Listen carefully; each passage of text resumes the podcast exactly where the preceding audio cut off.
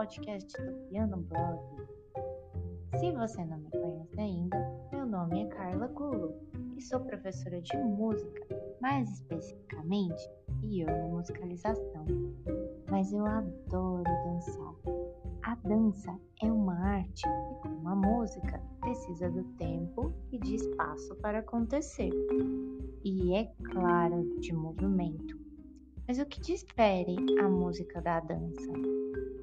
No livro Play, Sing and Dance, de Doug Goodkin, é, nos instiga a pensar sobre a relação entre música e dança. Como falei antes, dançar para mim é muito divertido, é algo que eu adoro fazer. Mas para algumas pessoas, simplesmente dizem, ah, não danço. Mas bem, mas para estarmos vivos, precisamos estar em movimento coração bate, os músculos contraem, respiramos, até mesmo os objetos se movem de acordo com as descobertas da física. A matéria é energia em movimento.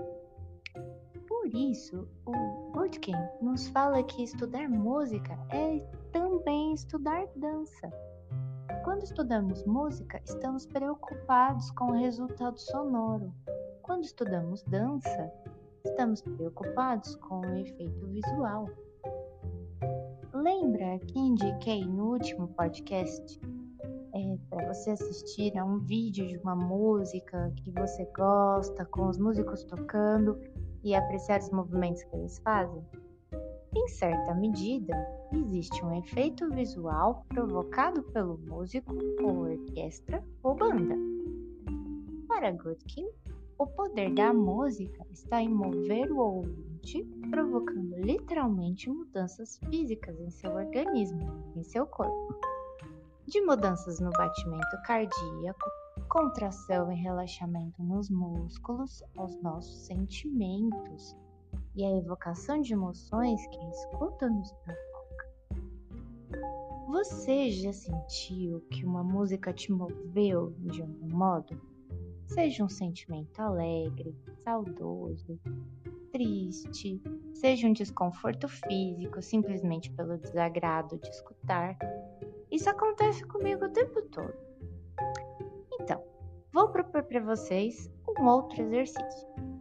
Procurem a mesma música que vocês assistiram com um instrumentista, banda orquestra, mas agora de forma diferente. Será que tem um clipe de dança dessa música?